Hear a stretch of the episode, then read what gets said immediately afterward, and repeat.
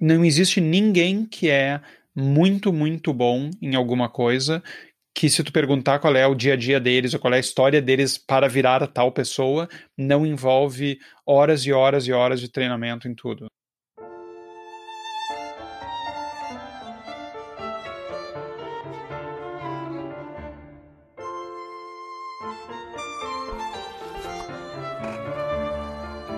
Olá, seja bem-vindo a mais um episódio do nosso podcast.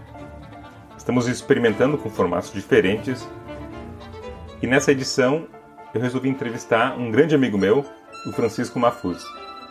O Francisco acabou de lançar um livro chamado Bear, A Guide to Brutally Honest Public Speaking, em inglês, mas ele é brasileiro, amigo meu, colega de faculdade. E ele começou a carreira como vendedor de telemarketing Hoje ele é gerente da Black Tower na Espanha, uma empresa de gerenciamento de produtos financeiros. Nós conversamos muito sobre a decisão de viver no exterior, depois de tomar um pé na bunda, como ele mesmo diz, sobre técnicas de venda. Ele é um baita no vendedor, gerencia e treina outros vendedores em diversas áreas.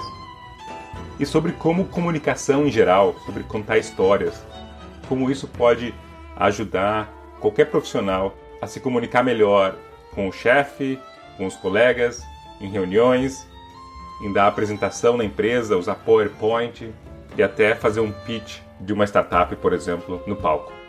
Espero que goste.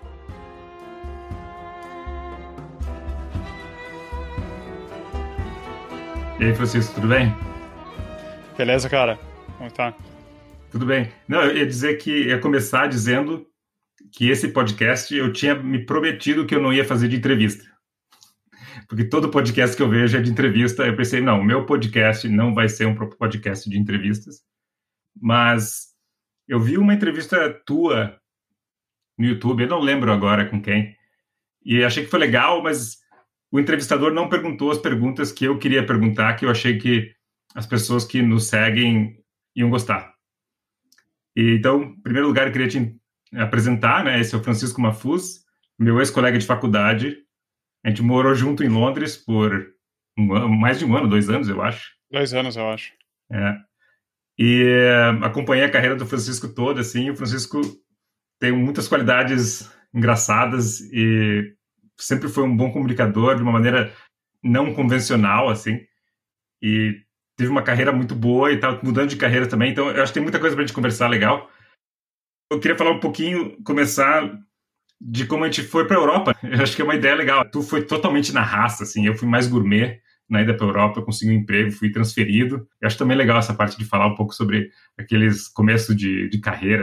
A minha ida para a Europa foi pelo, pelo motivo mais óbvio e não sei se é o pior ou o melhor motivo para fazer qualquer coisa, que é mulher.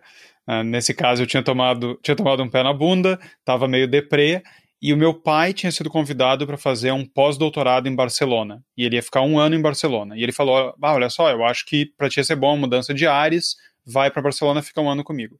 Aí meu pai deu para trás, nenhuma grande surpresa, mas eu tinha ficado com essa ideia de vou para Europa. E aí eu comecei a me organizar, comecei a juntar dinheiro e eu falei com algumas pessoas e tive os piores conselhos possíveis para ir para Europa. Assim, eu falei com um cara que tinha ficado ilegal lá um tempão, e a ideia dele de onde conseguir informação é vai no restaurante brasileiro que tem uns papelzinhos grudados na parede, e aí as pessoas te ajudam com as coisas que tu precisar. E eu fui e eu literalmente conhecia uma pessoa e, e, eu conhecia essa pessoa de ter ido num jogo do Grêmio uma vez. Então eu tinha trocado três frases com ela. E aí eu cheguei em Londres, comprei um telefone, isso era um domingo, eu cheguei em Camden, a primeira coisa que eu fiz foi comprar um telefone, liguei para essa guria e ela disse, ah, eu tô com uns amigos hoje em tal lugar em, em no Cargo, que ficava em Shoreditch, onde a gente acabou morando, e eu fui nesse lugar, conheci ela um pouco melhor e uns outros amigos dela, e daí eu peguei contato para buscar emprego, e aí consegui esses empregos de lavar prato e ser garçom em hotel, e eu fiz isso tudo bastante rápido, na verdade. No domingo eu cheguei, na segunda-feira eu tinha ido na agência de empregos, quarta-feira eu já estava trabalhando, e nesse mesmo dia eu encontrei um dos, dos caras que eu tinha encontrado no domingo na festa, e ele falou: Olha só, a casa que a gente mora com mais sete pessoas, alguém tá indo embora, tem um lugar para ti. E foi aí que eu conheci quase toda a galera que eu acabei conhecendo em Londres. Foi por aí. Então, esse, esse foi meio o início e acho que foram uns três meses um pouco nessa função de bem brasileiro em Londres nos anos no início dos anos 2000, que agora já mudou bastante, nessa época e na raça funcionava bastante bem. Sim, ainda mais depois do Brexit, né? deve ter mudado muito. Hoje deve ser muito mais difícil fazer essas coisas. Bom, depois de tu batalhar muito lavando prato e fazendo outros trabalhos, tu conseguiu um emprego de telemarketing. E ali tu se deu bem. E pelo que eu lembro, tu sempre foi um bom vendedor. Olha, as minhas, as minhas experiências com mulher diriam o contrário. Talvez eu fosse um bom vendedor se o produto não era eu. É. Ou o produto com melhor. Não dá pra vender. Tem que, ser, tem que ser realista. Eu sou um bom vendedor, eu não sou mágico. é. Vendas, vendas no final das contas são comunicação. Então, uma coisa que, que me facilitou bastante quando eu entrei nas vendas é que eu sempre fui uma pessoa que leu bastante e tinha algum talento para escrever. Então, o que acontecia era que quando tu começava a, a, a vender, o que eu vendia eram livros de contabilidade, um free trial de um livro de contabilidade, se chamava FL Memo.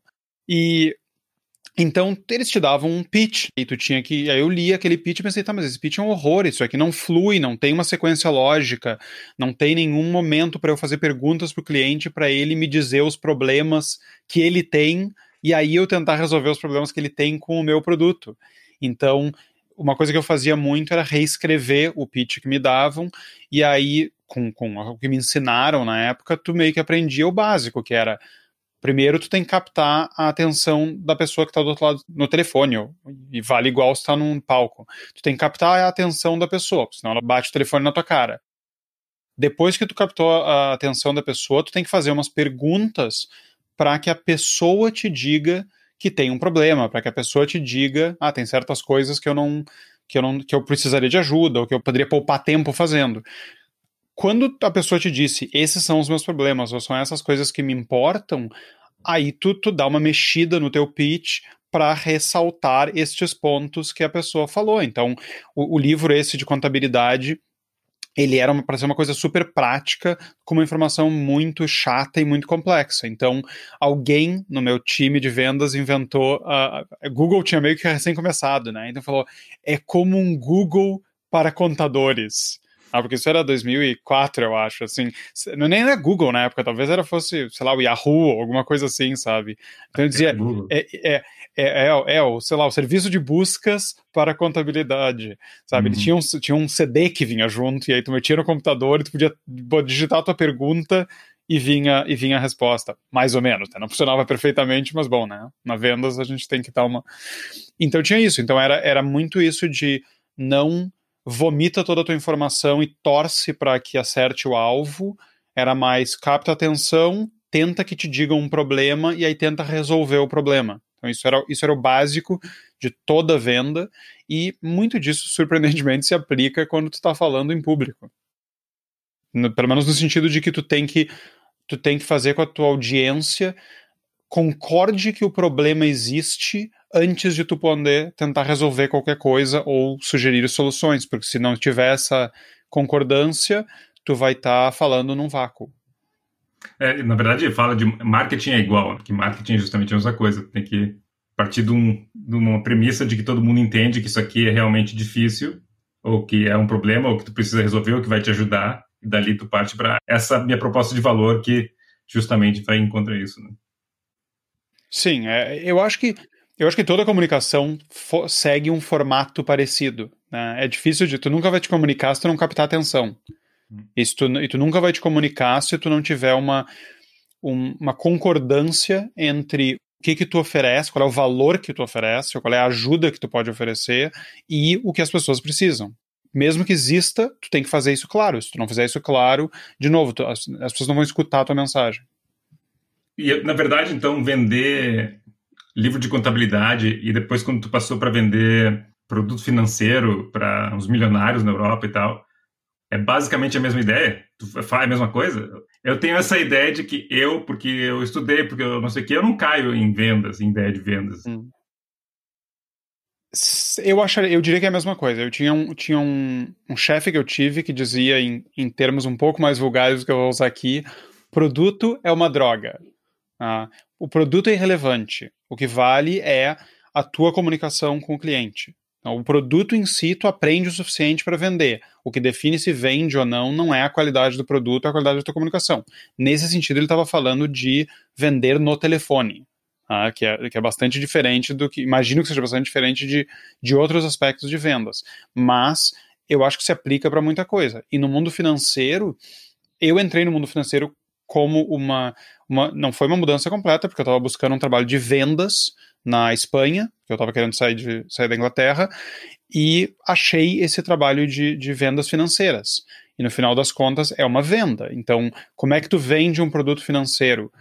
Tu tem que fazer toda a parte de telefone de marcar a reunião, que aí era a mesma coisa que eu já fazia antes, e no momento que tu vai ver o cliente, o que que tu faz? Tu tem que ter aquela conversa inicial para o cliente mudar a ficha de que tu é um cara vindo vender alguma coisa e começar a pensar em ti como um ser humano. Ah, um cara que fala, tá, fala de futebol, que tem família, que tem interesses. E aí, se tu conseguisse ter aquela conexão de. A gente dizia, ele deu uma risada, se ele deu uma risada, tu pode começar a ir pra pode ir pra próxima parte do, da, da conversa. Se não deu uma risada, não abre a pasta, porque tu nunca vai chegar a lugar nenhum.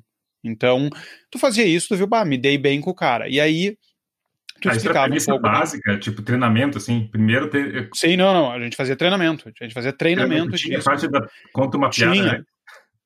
Não era bem quanto uma piada, mas, por exemplo, o treinamento que eu fazia muito com, com o pessoal do meu time era o seguinte, era a gente fazia treinamento em perguntas que em inglês se refere a perguntas abertas, né, de uh, o que, quando, como, por quê. Em inglês chama isso de W questions.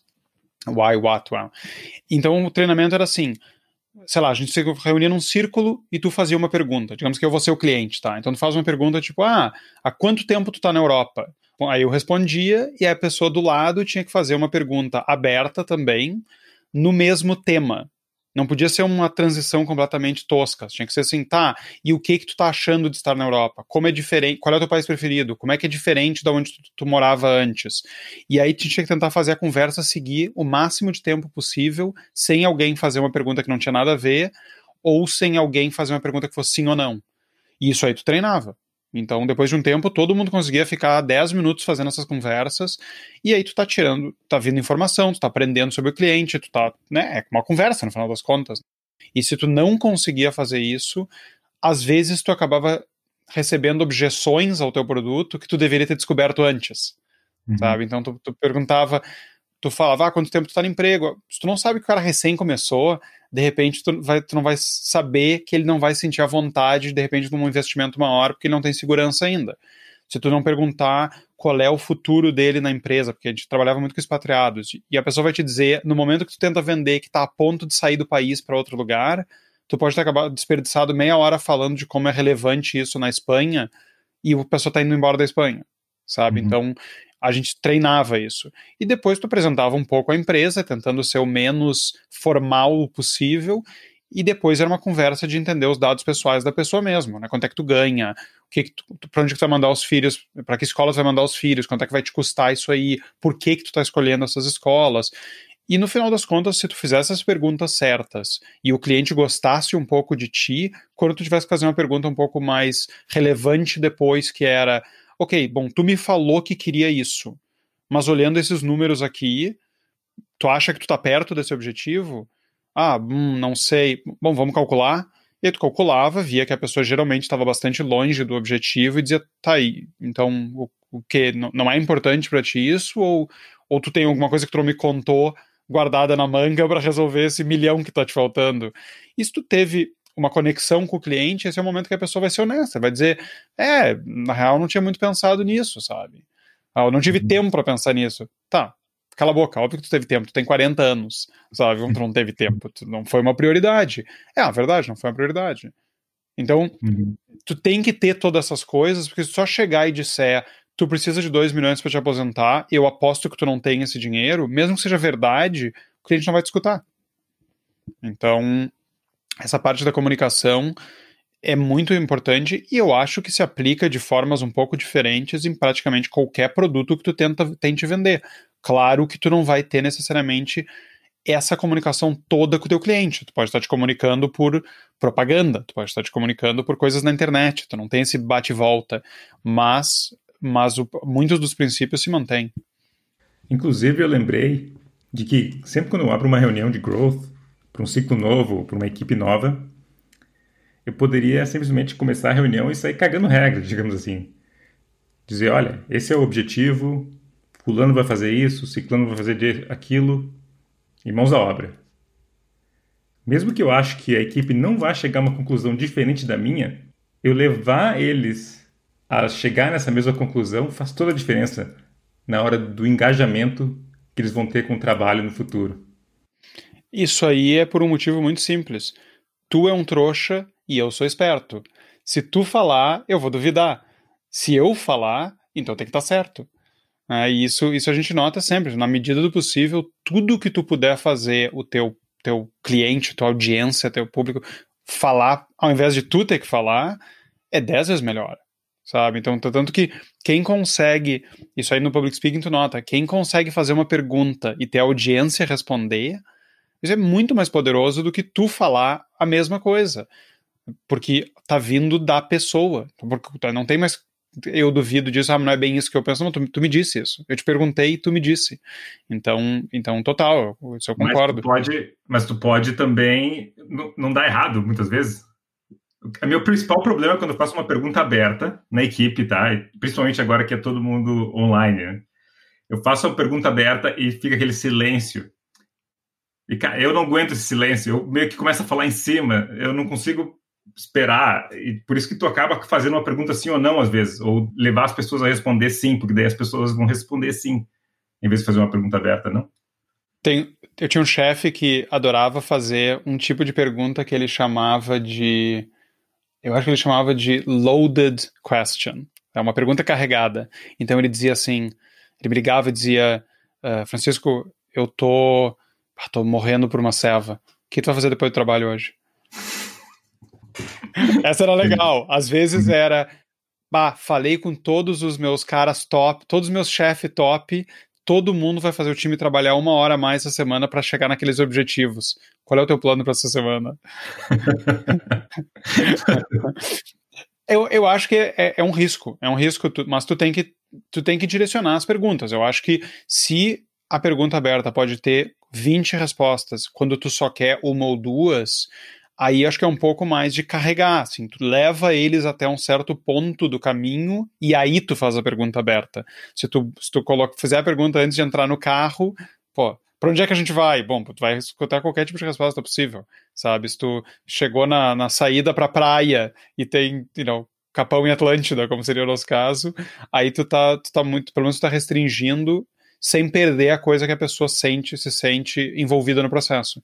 Mas eu tenho uma, eu tenho uma história boa dessa de fazer a pergunta e calar a boca sem direcionar nada, que eu adorava fazer isso quando eu era chefe de, de, de um, de um call center inteiro que eu meio que era chefe uma época, e aí eu chamava o pessoal geralmente para dar boas notícias, para promover, para fazer alguma coisa. Eu chamava no escritório e dizia: uh, Olha só, eu queria te perguntar, tu sabe por que, que eu te chamei no meu escritório? E aí eu ficava quieto. E geralmente as pessoas, ah, não sei, bah, de repente porque eu tenho, tenho vendido bem, sei lá. E aí sempre tem uns, teve uns dois ou três casos de alguém me dizer algo como mas eu tava brincando, eu nunca ia atacar uma bomba na casa daquela velha. Quer dizer, olha, não foi para isso que eu te chamei aqui, mas eu interessante saber isso. Vamos falar mais sobre esse assunto. Muito piada de, de, de, de, sitcom isso aí, né? Mas é verdade. Mas esse, esse foi verdade absoluta. A gente foi escutar a ligação e, sei lá, uma senhora teve, se irritou com o que o cara tava tentando vender e ele, a discussão foi subindo, subindo. E uma hora ele dizia: I'm gonna firebomb your house. I'm gonna do it. I have your address. I'm looking at it right now. É, acabei tendo que demitir, né? Mas é, valeu a piada pro resto da vida. Com certeza. Sabe que eu estava lendo um livro sobre lideranças e o, uma das coisas que o cara fala tem uns uh, que tu pode ter certeza que um líder ruim é o cara que ele acha que ele toma todas as decisões e as pessoas só dizem sim, sim, senhor, sim, senhor. E, e tu pode ver isso só pela maneira com que essa pessoa se comunica no dia a dia. Porque geralmente o líder esse, quando ele fala assim para toda a equipe, ele usa todas as palavras certas. Que aqui nesse ambiente a gente a gente gosta de que as pessoas tenham voz e que se comuniquem bem, que falem com os outros. Mas quando tu vê na realidade, as pessoas falam. Ele só te fazia pergunta do tipo: Entendeu o que eu te disse? Ele fazia um monte de perguntas para as pessoas, mas era sempre: Tá certo então? Vamos fazer. Era sempre pergunta que o cara não podia se manifestar. E ele nunca fez uma pergunta para ninguém no sentido de trazer de volta. Mas é um vício de linguagem, eu tendo a fazer isso também. Hum. De perguntar. São, per são, perguntas, são perguntas fechadas, no final das contas, né? É, é a pergunta que tu diz, um, deu tudo certinho aí, né?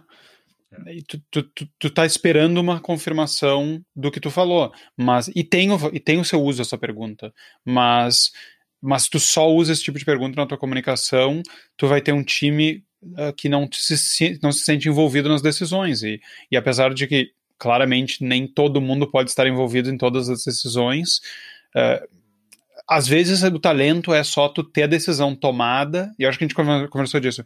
Tu, a decisão ou o caminho já estão meio que decididos, mas tu apresenta o problema para as pessoas, deixa eles fazerem um brainstorming e meio que chegar nesse que talvez seja o único caminho viável. E aí tu as pessoas sentem parte do processo. Vezes, tá, não, o que, que vocês acham? Ah, tá, mas esse caminho, o obstáculo com esse caminho é tal coisa. E aí agora o que, que a gente faz? Bom, tentamos essa outra coisa. Bom, essa outra coisa a gente adoraria fazer, mas por isso, por isso, por isso, talvez não dá. E aí, mais cedo ou mais tarde, vão chegar na mesma conclusão, que imagino seja a óbvia. Mas é um processo muito mais participativo e, e, e, e as pessoas sempre vão se sentir melhor no final desse processo, se tu não for muito é, óbvio de que tu só tá fingindo que eles. E você diz, ah, mas só tem uma solução. Não, é verdade, só tem uma solução. Mas eu queria saber se vocês iam chegar nessa mesma conclusão que eu, porque não é, não é óbvio isso. Vocês são 10 pessoas, são 20 pessoas, são 5 pessoas, e eu sou um. Vocês podem pensar diferente e achar uma solução que eu não pensei. Isso são vícios de linguagem, e tem muito vício de linguagem. Pelo menos eu tenho. Né, para mim, sai a cada três palavras. Se eu não cuido, eu tenho que cuidar como eu falo. E eu e tu, a gente se comunica bastante em inglês. E inglês até tu atingir uma fluência, tu também tem muita coisa desse tipo, né? que tu começa a fazer muito, muito erro, ou vício de linguagem, ou gaguejar, enfim, coisas desse tipo. E eu comecei a fazer Toastmaster, e por isso que eu ia te perguntar sobre isso, sobre public speaking, sobre falar em público. E tu pode explicar um pouquinho o que é o Toastmaster, mas me ajudou muito e ainda continua me ajudando assim a parar com vício de linguagem, se expressar mais claramente. Eu às vezes tinha umas coisas que eu me peguei fazendo só depois do Toastmaster, que é terminar uma frase na metade, sem terminar. Por exemplo, coisas desse tipo, que no dia a dia eu comecei a pegar, sabe, começou a virar uma. Eu comecei a perceber que eu fazia essas coisas no dia a dia e eu comecei a tirar e comecei a me expressar muito melhor.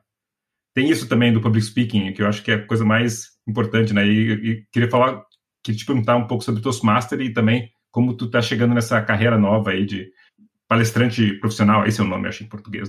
Acho que seria, sim. O Toastmasters é a, é a maior é a organização de public speaking mais antiga do mundo. Se eu não me engano, eles começaram em 1920 ou alguma coisa assim, e é disparado a maior. Tem, tem milhares e milhares de clubes pelo mundo. Tem muitos no e Brasil, é uma, inclusive. É, é, no Brasil eu nunca cheguei a olhar muito. Tem, eu sei tem, que acho que Porto Alegre não tem, estranhamente, ou tinha só um de uma empresa, acho que a HP tinha uma, um, um, clube, porque tem muito isso, tem clubes por bairro, tem clubes por empresa, tem clubes de tudo que é tipo, porque é só é basicamente só querer abrir.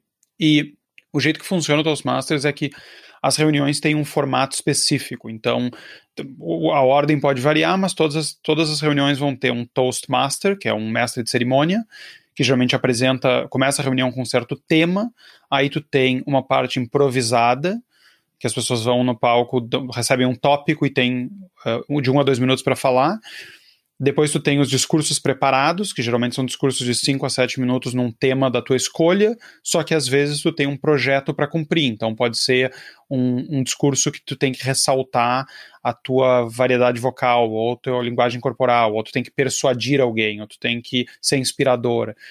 E depois disso tudo tu tem a parte de avaliação. Então, o que acontece é alguém vai sobe para o palco e diz, tá, vai te analisar o, o, meu discurso, vai dizer, ah, Francisco, o que tu fez muito bem foi isso, e isso é muito importante por isso, isso, isso. O que tu pode melhorar é tal e tal coisa. Então, a reunião tem esse tem todo esse formato, geralmente mais ou menos seguido assim, e isso ajuda muito, porque tu não só tá falando seguidamente, quase todo mundo que está num clube de Toastmasters faz três, quatro, cinco discursos por ano, como todos os outros papéis na reunião te dão a oportunidade de falar. Então tu vai ser o avaliador, tu tá falando, tu vai ser o mestre de cerimônia, tu tá falando. E tem um, um papel específico, que é o que em inglês se chama de A-Counter, uhum. é, que seria o contador de As, que em português não sei se funciona também, porque a gente não, não sei se a gente fala A da mesma forma, mas em inglês tem muito isso. Os tiques verbais clássicos são you know, basically, actually, e aí barulhos como uh, hum, Uhum. E isso é uma coisa que quando tu começa a fazer podcast, se tu edita o teu próprio podcast, te enlouquece, porque aí tu vê a quantidade de vezes que que tu faz esse tipo de barulho, ou que os teus convidados fazem esse tipo de barulho, e tu pega outros tiques vocais que tu não tinha claro. O meu tique vocal não é esse, eu quase não faço a minha. O que eu faço é. Eu começo uma frase antes de ter pensado exatamente o que eu vou falar, e aí o que eu faço é duplicar o início da frase. Então eu começo a dizer ah, o, mais importante, o mais importante é que então isso acontece e não é sempre fácil de editar, então muita coisa fica e começa a te irritar cada vez mais e tu começa a prestar mais atenção no que tu faz.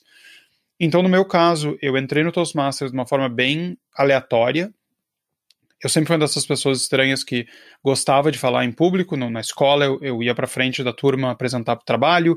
Na faculdade, eu nunca tive problema de apresentar trabalho. Eu dava aula de inglês, eu dava treinamento para as equipes de venda. E nunca me ocorreu fazer nada de, de falar em público. E aí, quando eu estava no, eu tava já trabalhando com os negócios de finanças e estava enchendo o saco de um cliente para ele me apresentar para os amigos estrangeiros dele, e ele disse: Olha só, não vou te apresentar assim individualmente, mas vou te convidar para o meu clube de public speaking que tem uma porrada de estrangeiro. Então daí fica por conta. E foi assim que eu entrei. É porque estrangeiros era o teu público-alvo para esses produtos na sim, Espanha. Porque, sim, porque eu traba... sim, porque eu sempre trabalhei com estrangeiros. E o Toastmasters tende a ser um lugar que reúne muita gente de fora. Eu não sei se no Brasil é exatamente o caso, mas eu imaginaria que em São Paulo, no Rio, se tem Toastmasters, e deve ter certamente, vai ter estrangeiro imagino. Ah, e o Toastmasters. Aí, aí depende de cada clube. Por exemplo, na Espanha, ou em Barcelona, tem uns 15 ou 16 clubes, pelo menos. E tem o meu e acho que mais um que são só em inglês. Os outros clubes alternam entre espanhol e inglês. Então eu não duvido que se em São Paulo tiver Toastmasters, talvez tenha algum, a maioria dos clubes deve ser só português, mas talvez tenha alguns que tenham reuniões em inglês também, para o pessoal praticar. E, e, bom, eu entrei no Toastmasters e o Toastmasters tem competições. Então, tu pode competir na parte de improviso, tu pode competir na parte de discurso, de discurso humorístico e de avaliação. E aí, depois de um tempo, tu, se tu é razoavelmente bom, o pessoal te incentiva a competir. Foi o meu caso, eu competi, cheguei a ganhar algumas coisas em, em nível nacional e nunca me, me passou pela cabeça fazer isso profissionalmente. E aí a pessoa me perguntava, me perguntava, me perguntava, e aí ano passado, quando eu descobri que ia ter uma segunda filha não prevista, uh, eu pensei, bom, se algum dia eu vou fazer essa mudança de carreira, é melhor começar esse negócio agora do que depois, do que daqui a um ou dois anos, porque eu sei que eu não vou ter mais tempo para me dedicar a essas coisas. Então foi meio isso que eu comecei a buscar essa coisa que agora eu tô já teria meio que me lançado com um pouco mais de força se não fosse pelo que está acontecendo agora, né? Eu tinha conferências já marcadas, eh, que para ser para 100 pessoas, e com esse negócio do, do, do, coronavírus foi tudo cancelado, então agora eu estou mais trabalhando a parte de branding e começando a organizar para me lançar online, que é o que tem no momento. A parte física vai demorar bastante tempo para voltar. Sabe que muita gente me pergunta sobre mudança de carreira principalmente porque elas vêm no nosso site para estudar growth, e como é uma disciplina nova, a maioria das pessoas migra para ela, né? E elas me perguntam como fazer, como mudar de carreira, se vale a pena. E eu fico até, às vezes, meio indeciso, porque eu não tenho certeza. É uma coisa, é uma pergunta tão pessoal, assim, porque depende do teu talento, se tem mercado, né? as pessoas perguntam se vale a pena, se eu me demito, como é que eu faço para mudar de carreira? E tu tá fazendo isso? Como é que tu, tu levou isso? E tu também contratou alguém para gerenciar isso? Ou tu tá fazendo Sim. por conta? Como é que, como é que tu foi esse processo? Okay, então, então, na verdade, eu no momento ainda não estou mudando de carreira, eu estou adicionando uma carreira. E eu acho que esse é o melhor caminho para a grande maioria das pessoas, porque existe um pouco essa ideia de, ah, faz o que tu, tu faz o que tu te apaixona, faz o que te inspira, não sei o que. Isso é tudo muito lindo, mas fora do filme da Disney, as pessoas têm contas a pagar, não é uma coisa tão simples tu sair de uma carreira que está funcionando até certo ponto e simplesmente começar uma nova. O que é um conselho que eu acho que é bem interessante, que eu, que eu vi esses dias até do Kevin Kelly, tu deve saber quem é. Eu acho que é o cara que começou a Wired Magazine. Ah, ah, o, o, Tim Ferriss, que eu sei que, que de quem tu é fã, uh, gosta de chamar o Kevin Kelly de o homem mais interessante do mundo. E, e ele, ele, tem um, até o cara que tem um artigo muito interessante para quem trabalha com quase tudo que se chama 1000 True Fans. Né, que é essa ideia de que tudo que tu precisa para criar qualquer, para dar certo em qualquer carreira é ter mil fãs de verdade. E, e, o conselho dele é não segue a tua paixão, segue a tua, segue o teu talento. Então, se existe, se tu tá trabalhando em alguma área e tem alguma parte desse trabalho que tu é muito bom, mas o grosso da tua carreira não, não gira em volta disso, de repente explora a ideia de disso aí ser a tua carreira paralela ou a tua outra carreira. Então, no meu caso, eu não tinha, se tu me perguntasse, eu adorava falar em público, mas eu nunca tinha cogitado ser um public speaker. Mas era claramente uma coisa que eu fazia bem, eu tinha prazer de fazer, eu passava horas dedicado, dedicando ao negócio. Então era questão de, tá, se eu se trabalhar com isso envolve muito mais horas fazendo isso, essa ideia não me incomoda nem um pouco. E eu faria sem estar tá ganhando dinheiro, não é um troço que eu odeio, mas vou fazer para ganhar mais dinheiro. Então eu acho que o que eu estou fazendo, por enquanto, é eu estou fazendo isso nas minhas horas vagas. Meu trabalho, por sorte, me deixa, me dá um certa, uma certa flexibilidade. Eu trabalho muito de casa, eu não tenho um horário fixo, então eu estou fazendo muita coisa à noite, estou fazendo muita coisa em horas que o meu trabalho normal está meio calmo. E a ideia é começar a desenvolver essa carreira, começar a ganhar dinheiro com isso. E eu até não tenho um plano de largar o meu trabalho agora, porque meu trabalho agora eu posso diminuir as horas que eu trabalho nele, conseguir ganhando algum dinheiro legal com ele, mas não ter que dedicar mais do que, sei lá, 5, 10 horas por semana ao trabalho. E se for o caso que o trabalho de speaker está dando muito certo, eu aumento lá e diminuo aqui, sabe? Mas se for o caso que demorar dois anos para engatar, ao invés de de repente seis meses, não é nenhum problema, porque na verdade não, tô dependendo disso para me sustentar. E, e me dá uma calma para fazer certas coisas com mais, com mais qualidade. Então eu não tô, sabe, numa correria desenfreada que se não entrar alguma coisa agora eu não consigo pagar as contas. Eu acho que, que se qualquer pessoa está trabalhando com alguma coisa que, em que a pessoa não se sente. Tu não sente que, os teus, que as tuas qualidades, os teus talentos estão sendo bem aproveitados, ou tu não sente nenhum tipo de grande prazer ou inspiração em, em dedicar o grosso do teu dia nisso aí, eu acho que faz sentido tu explorar outra, outras oportunidades. E eu acho que um bom jeito de explorar isso é esse. Faz nas tuas horas vagas, faz no fim de semana, porque se é uma coisa que te, te interessa muito mais, tu não vai te importar de estar tá botando essas horas extras, não vai parecer trabalho.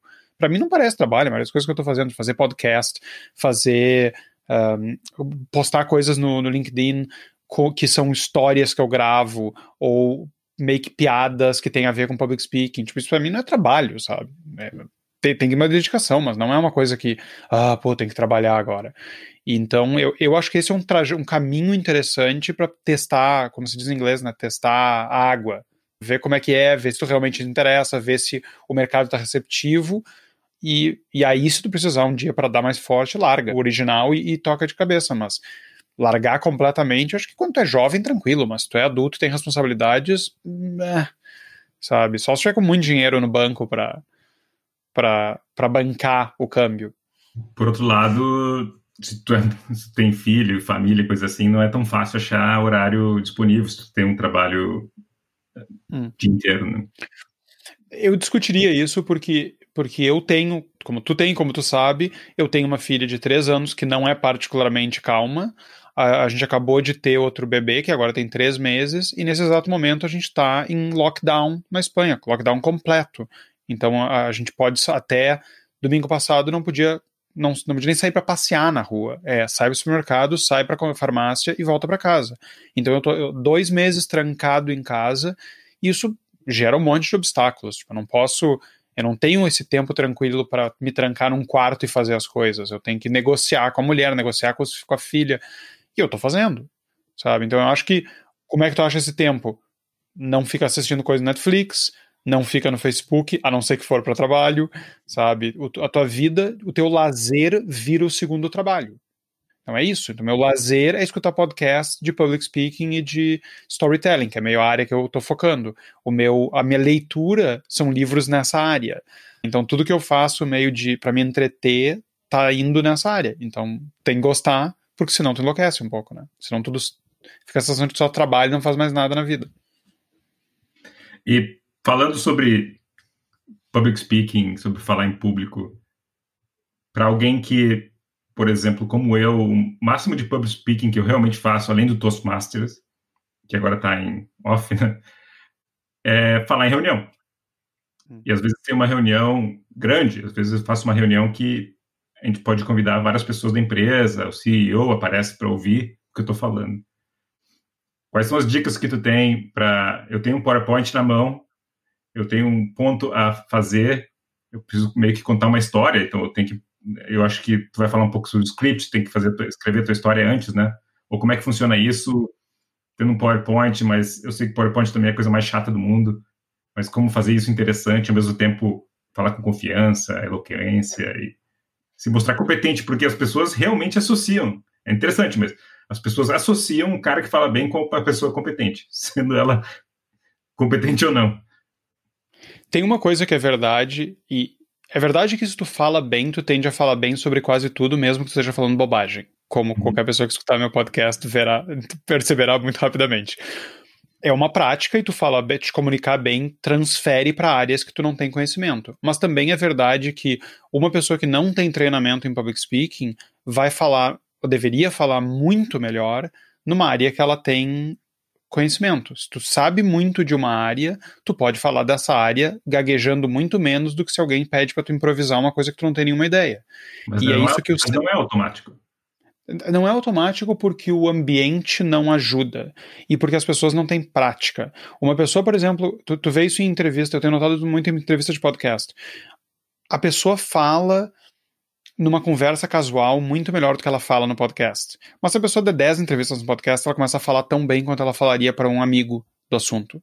Então é uma questão de prática. Prática resolve quase todos os problemas que as pessoas têm com public speaking. Então tu comentou que o Toastmasters agora tá, tá off, tá off físico.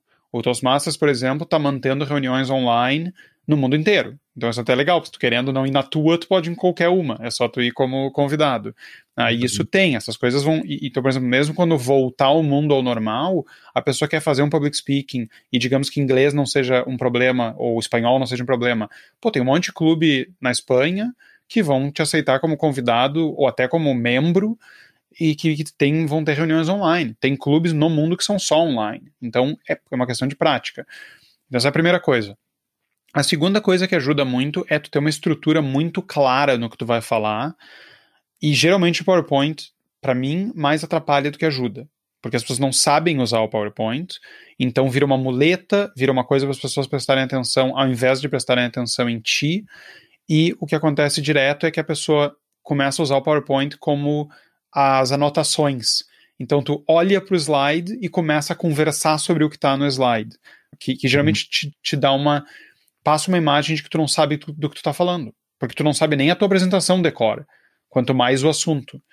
Então, um, uma estrutura muito fácil que muita gente usa para apresentações é diz claramente qual é o teu ponto, explica um pouco melhor qual é o teu ponto, conta uma história que ilustra o teu ponto e depois tu só dá, amarra tudo isso aí com como é que se aplica exatamente ao teu contexto.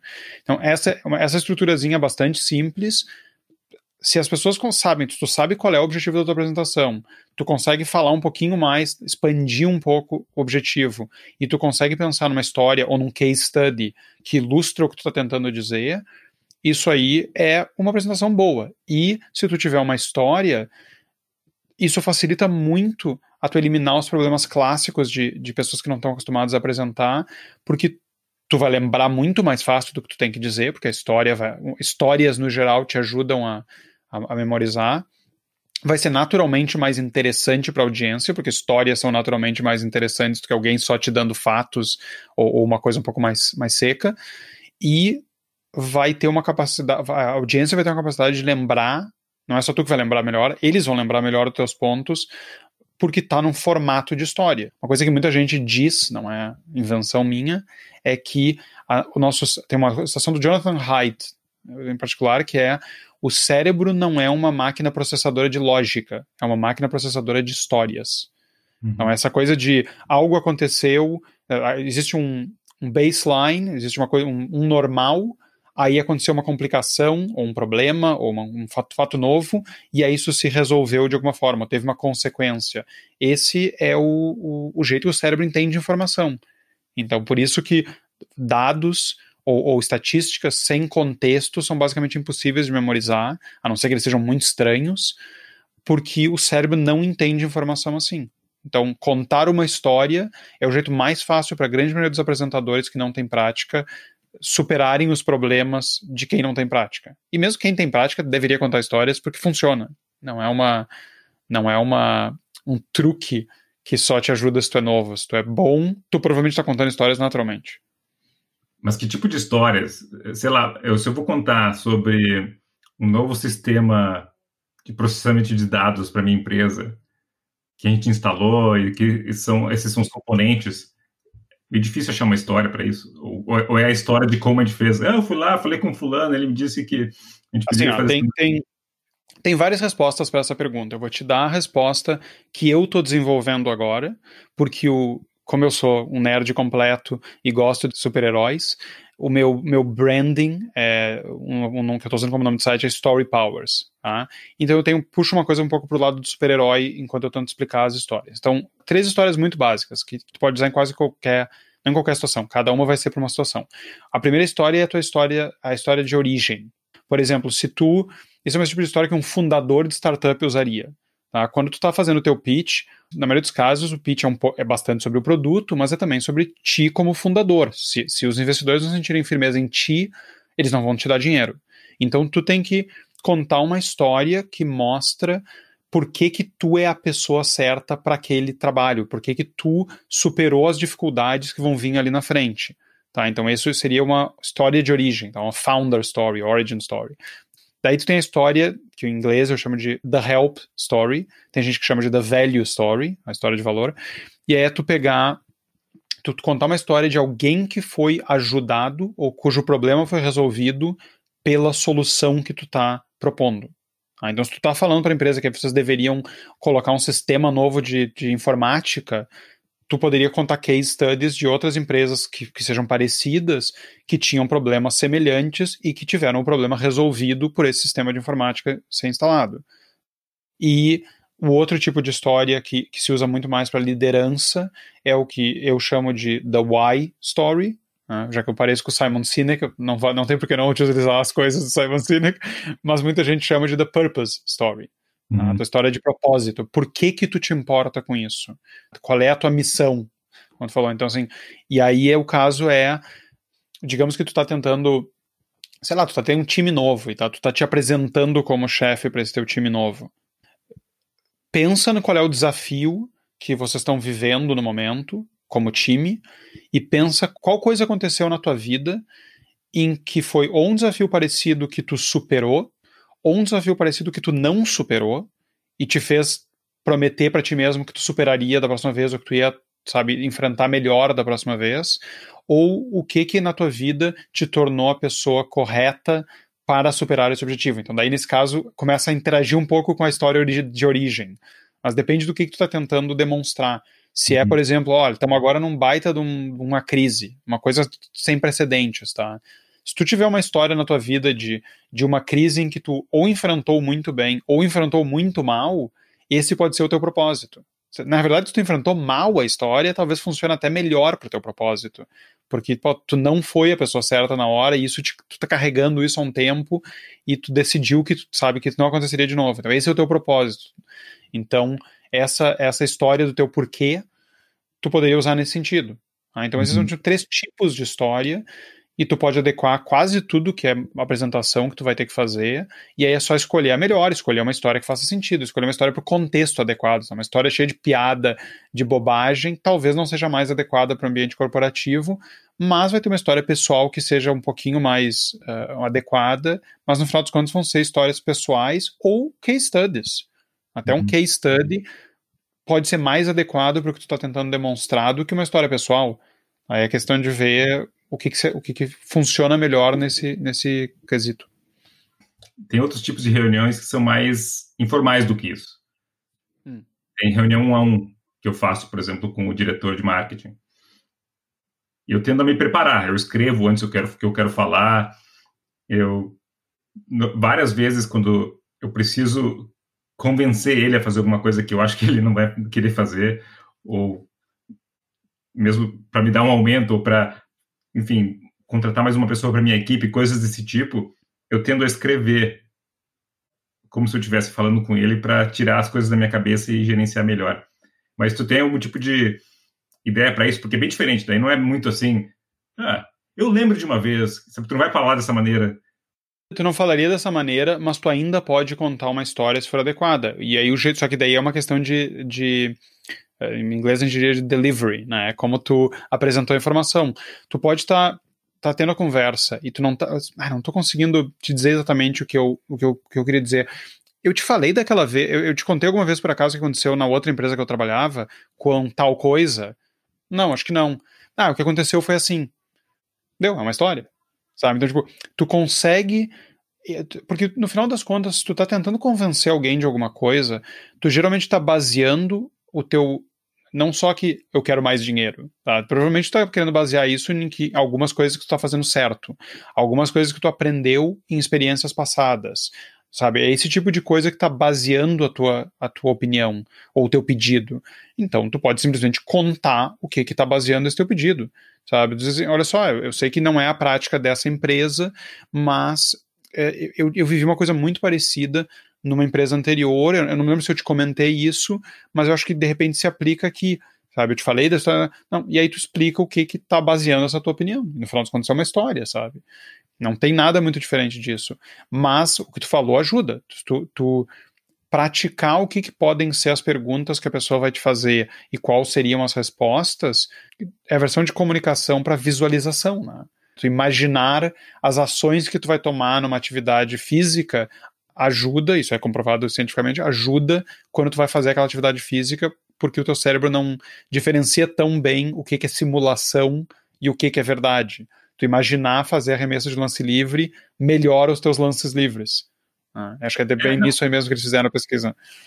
É, eu também, e, e, talvez seja porque eu tenho, não estou no nível Toastmaster total, assim, de improvisar bem qualquer, sabe, que tem uma parte do Toastmaster, por exemplo, que as pessoas te dão uma coisa aleatória e tu tem que improvisar uma apresentação ali. Quando eu falo e eu escrevi antes e eu me organizei, sai muito melhor, sai mil vezes melhor, porque sai da minha cabeça, eu consigo construir, aí eu escrevo a introdução, aí quando eu falo sobre esse argumento, aí quando eu estou escrevendo, eu me ah, na verdade, se eu usar esse argumento depois e falar isso antes, eu vou ter, eu vou falar, me comunicar melhor. Então, meio que uso uma, é, gambiarra, já que não estava falando sobre isso, essa gambiarra, essa, essa maneira de, de atravessar e de tentar organizar meus pensamentos de uma maneira que, quando eu for falar com alguém, essa pessoa vai seguir uma, uma lógica mais fácil do que.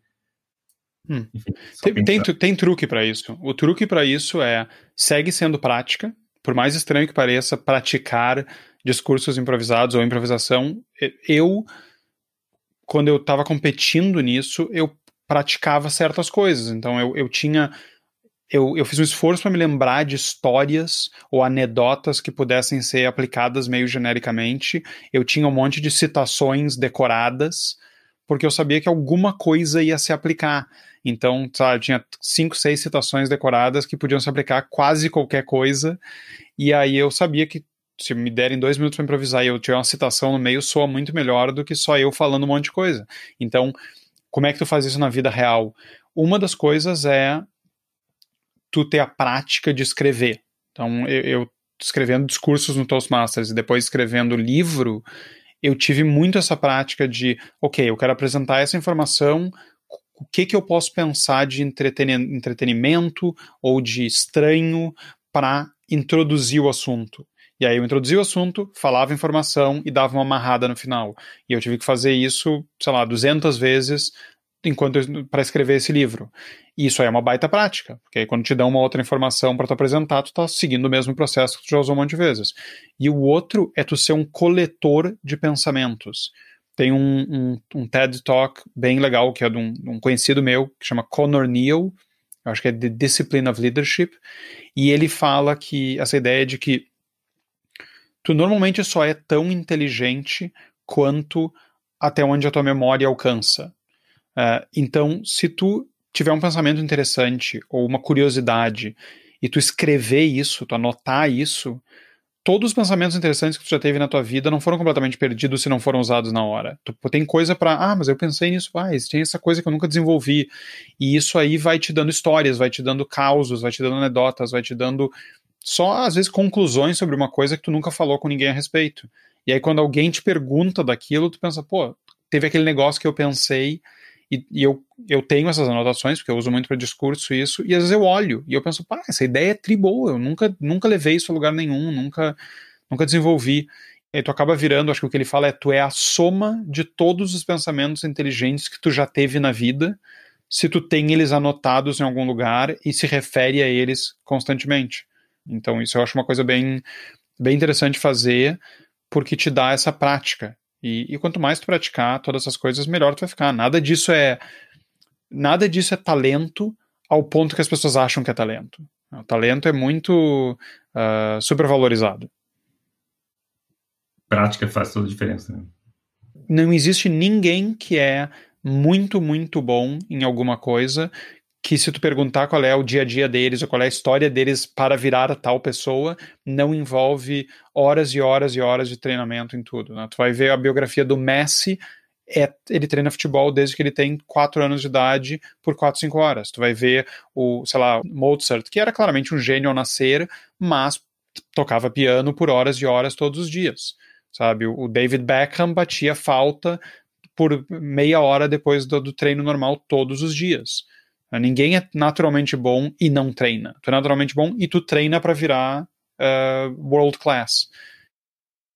É, eu acho que a diferença do treino do jogador de futebol, que eu consigo chutar a bola, eu tenho o feedback na hora ali do que se foi gol ou não, se a bola foi bem batida ou não, e tu pode ajustar o teu pé e tentar de novo, e tentar de novo, e tentar de novo. Sempre tem o feedback na hora, é que para quem trabalha empresa, nesse tipo de coisa que a gente trabalha, tu não tem esse feedback tão rápido. O Toastmasters até te dá um feedback no sentido de que as pessoas te falam, e isso é muito legal, é uma das melhores maneiras de aprender, assim, porque as pessoas te dizem depois, te dão uma nota, contam quantos né e quantos ah tu fez, tudo isso. Mas no dia a dia, não, né? não funciona assim. Talvez por isso Sim. que escrever funcione nesse sentido, porque tu vai... Sim. É uma maneira de estudar feedback para ti mesmo, sendo honesto Sim. na hora. O Toastmasters é provavelmente o melhor jeito de tu ter essa prática, porque é muito estruturado, é fácil de encontrar, mas tem outros clubes que tem coisas assim, tipo Rotary Club, eu não lembro como é que se chama isso no Brasil. Rotary, é, Rotary Club. Tem esse tipo de coisa também, tem apresentações e tem tem uma coisa semelhante com o Toastmasters até um certo ponto, mas na verdade qualquer associação que tu seja parte, alguém é presidente qualquer grupo que tu, que tu seja parte, geralmente tem uma pessoa que é um pouco mais vocal, que é um pouco mais. Eh, que, né, que, tá sempre falando pelo grupo. E se não tem, tem muita. Uma coisa que se faz muito nos Estados Unidos e na Europa um pouco menos é esses masterminds. É um grupo de gente que se reúne para se ajudar, para se encorajar. Então tu pega, de repente, se tu é uma pessoa que trabalha e tu não tem essas oportunidades, junta cinco, seis amigos que têm algum tipo de, de semelhança no, no, nas dificuldades, nos, nos, desafios que vocês têm, se reúnam uma vez por mês, fisicamente, se puderem, e, e organizem uma agenda. Ah, o que, que a gente não faz bem? Ah, a gente não apresenta bem. Pô, então todo mês cada um fazer uma apresentação de 10 minutos sobre alguma coisa e a galera dá feedback sabe? Tipo, não é difícil de tu organizar uma coisa assim se tu não quer participar do Toastmasters ou do Rotary ou o que seja. Sabe? É só ter. A, é só alguém, alguém ter te dito que tu pode fazer isso e aí fazer. E no final das contas, acaba sendo divertido, porque tu pode fazer uma apresentação sobre, sabe, uma bandalheira, sabe? Tipo, sei lá, teu projeto é por que, que o churrasco deveria ser vegetariano. E aí tu tem que vender essa ideia pra galera. Não, não precisa ser um troço sério de trabalho, mas tu tá praticando as mesmas habilidades. Sabe que eu vi uma entrevista uma vez com o Seth Godin, que é um blogueiro e profissional de marketing, sim, sim. Escritor, e ele e uns amigos na faculdade se reuniam toda semana para tentar ter ideias de negócio. E eram tipo uns oito caras. O mais expoente dele para a gente é o Seth Godin, mas todos, todos eles se tornaram ou empresários ou escritores. Porque os caras tinham, no começo da faculdade, de, acho que era um MBA, uma faculdade de, essa de negócio, de estudar business, e os caras tinham esse grupo que se reunia para ter ideia e para escrever plano de negócio e coisa assim, o teu, tipo, toda hora. Eles tiveram dezenas de ideias. E acho que nenhuma das ideias que eles, usa, que eles tiveram naquelas reuniões foram a ideia que alguém depois foi fazer, mas só a prática de fazer isso e ter feedback dos caras foi uh, ajudou todos eles a serem muito bem sucedidos. Louco, né? Essa, essa, é outra, essa é outra área que, que ideias são, é uma outra área que talento é, é supervalorizado, porque as pessoas têm essa ideia de que eles vão ter a ideia, ah, eu tenho essa ideia, essa ideia vai me deixar rico. Na verdade, tu olha a maioria dos caras que deram muito certo, até os unicórnios de startup, geralmente não era a ideia original. É, muitos deles que deram muito certo. Agora eu não lembro exemplos, mas eu sei que teve casos, tipo, não sei se era o Uber ou alguém assim, que a ideia deles de empresa era uma coisa e acabaram fazendo um troço completamente diferente, sabe? Nunca. O Headspace, por exemplo, eu descobri isso faz, não faz muito. O Headspace começou como uma empresa de eventos. Eles faziam eventos para as pessoas, eram oito horas de meditação e ele estava vendendo eventos. E aí, oito horas acabou virando cinco, e depois virou duas, e depois virou mais coaching do que eventos. E até que algum dia alguém falou: tá, mas por que tu não faz um aplicativo? Sabe? E, e obviamente deu muito certo, mas tem muitas histórias desse tipo. E, o Slack, por exemplo, essa... o Slack, que é uma das ferramentas de comunicação mais usadas, era um, foi produzido por uma equipe que queria fazer um game, era um jogo de imersão, e eles construíram uma ferramenta para se comunicar entre eles, e eles pivotaram para isso, tipo, é, é, o, o, Facebook, famosamente, era um site para tu dizer quem era, boni quem, quem, era bonito e quem não era bonito na faculdade. É, ah, então, é, é, o Zuckerberg teve naquela hora ali no, no dormitório lá de Harvard a total dimensão de que o Facebook ia ser o que é hoje é muito falácia. E eu sei que eles tentam vender essa ideia de que ele era um homem de visão, que ele teve essa, sabe, visão do futuro de, de uma construir uma empresa. Com certeza não foi assim. Inclusive, no, no filme é mais ou menos retratado de que o cara, o Seth Parker, né, foi o cara que realmente deu o Justin Timberlake no filme. Foi o cara que deu muita direção para dizer, cara, tu não tem noção, tu tá, isso não é, tu, tu tá tu tem que levar para lá, assim, é um, todo hum. mundo totalmente diferente. Tem um tem um, um, um, podcast que eu comecei a escutar que se chama The, The, The Prof G Show, é, que é bem, interessante, é bem interessante. O cara é, não pode ser mais assim, boca suja, e ele tem horror do Facebook. Ele chama Sheryl Sandberg de câncer com batom, e ele diz que o, ele diz que o, quando sempre que ele fala do Facebook, ele diz que o Mark Zuckerberg é o homem mais perigoso do mundo. Ele diz assim, esse é uma pessoa que criou um site para julgar a aparência de outras pessoas e ferrou o primeiro sócio dele, que era amigo de infância dele, ou um amigão dele. Então, esse é o cara que tem mais poder no mundo sobre qualquer coisa. Então, acho que eu, eu entendo que tendo essa história de verdade por aí, o Facebook faria um esforço muito grande para tomar o controle da narrativa e tentar vender esse peixe de que foi ah, eu, eu, tive essa inspiração de conectar o mundo e chamei de Facebook, que não faz nenhum sentido. é, então, para pra pensar, era obviamente uma jogada com um yearbook, né? Só que a gente só se interessa pela cara das pessoas, então. era isso, né? Não era, não era, né? não era The Connecting Book. é, mas é o caso de uma empresa e todo mundo como marca, tenta levar a conversa sobre a tua marca, sobre a tua empresa para uma certa direção. É por isso que as empresas contam histórias. No caso do Facebook, Sim. eles têm o desfortúnio de ser tão influente que as pessoas foram lá investigar o que tinha acontecido de verdade. Né? Para a maioria das pessoas, isso não acontece. Eu escutei uma, uma definição bem uh, interessante de branding, que eu não sei o quão comum, é, o quão popular é, que é uh, branding é a história que as outras pessoas contam de ti. É, é o que as pessoas. Uma marca é, justa, é o que as pessoas falam sobre certa marca, é, é o que realmente é marca. Mas claro que tu tenta influenciar essa conversa. As pessoas acham que marca é logotipo, por exemplo. Sim, sim, sim. Sim, eu escutei o teu, escutei a tua, a tua a definição de. E, e então, eu só comentar, eu não sei se tu já recomendou isso para para a galera que escuta, mas falando do Seth Godin, que eu, que eu gosto bastante, ele tem um podcast bem, bem interessante, uma série limitada para escutar, que é The Startup School with Seth Godin, que ele, acho que são 16 episódios, eles têm, acho que 20 minutos ou uma coisa assim, e ele, ele fez uma, foi uma Startup School que ele fez ao vivo, e aí ele gravou tudo e cortou em um monte de episódios pequenininhos, e aí ele pegou uma galera que estava tentando começar os seus próprios negócios, e aí ele dando um monte de letra sobre como é que tu faz um negócio, e aí ele toca em muitas dessas coisas que a gente conversou de comunicação, de como é que tu vende, de como é que não sei o que, é uma é uma escuta bem interessante, e ele, ele é um cara que tem muito insight legal, né? Tem muito insight, também se comunica de uma maneira muito boa, ele consegue se expressar sobre a ideia, uma ideia complexa, de uma maneira muito mais simples. Tu pega ele, putz, é realmente assim. É, para mim isso é um baita talento, assim, que tu tem que também um talento, mas com prática, né? Porque ele escreve um blog por dia, todo santo dia. Com certeza isso deve ajudar muito, né? O cara. E, e a resposta dele quando perguntaram por que que tu escreve um blog todo dia, ele sempre diz: tu não vai gostar da resposta. A, a, resposta não é porque, porque a disciplina é importante, porque não sei o quê.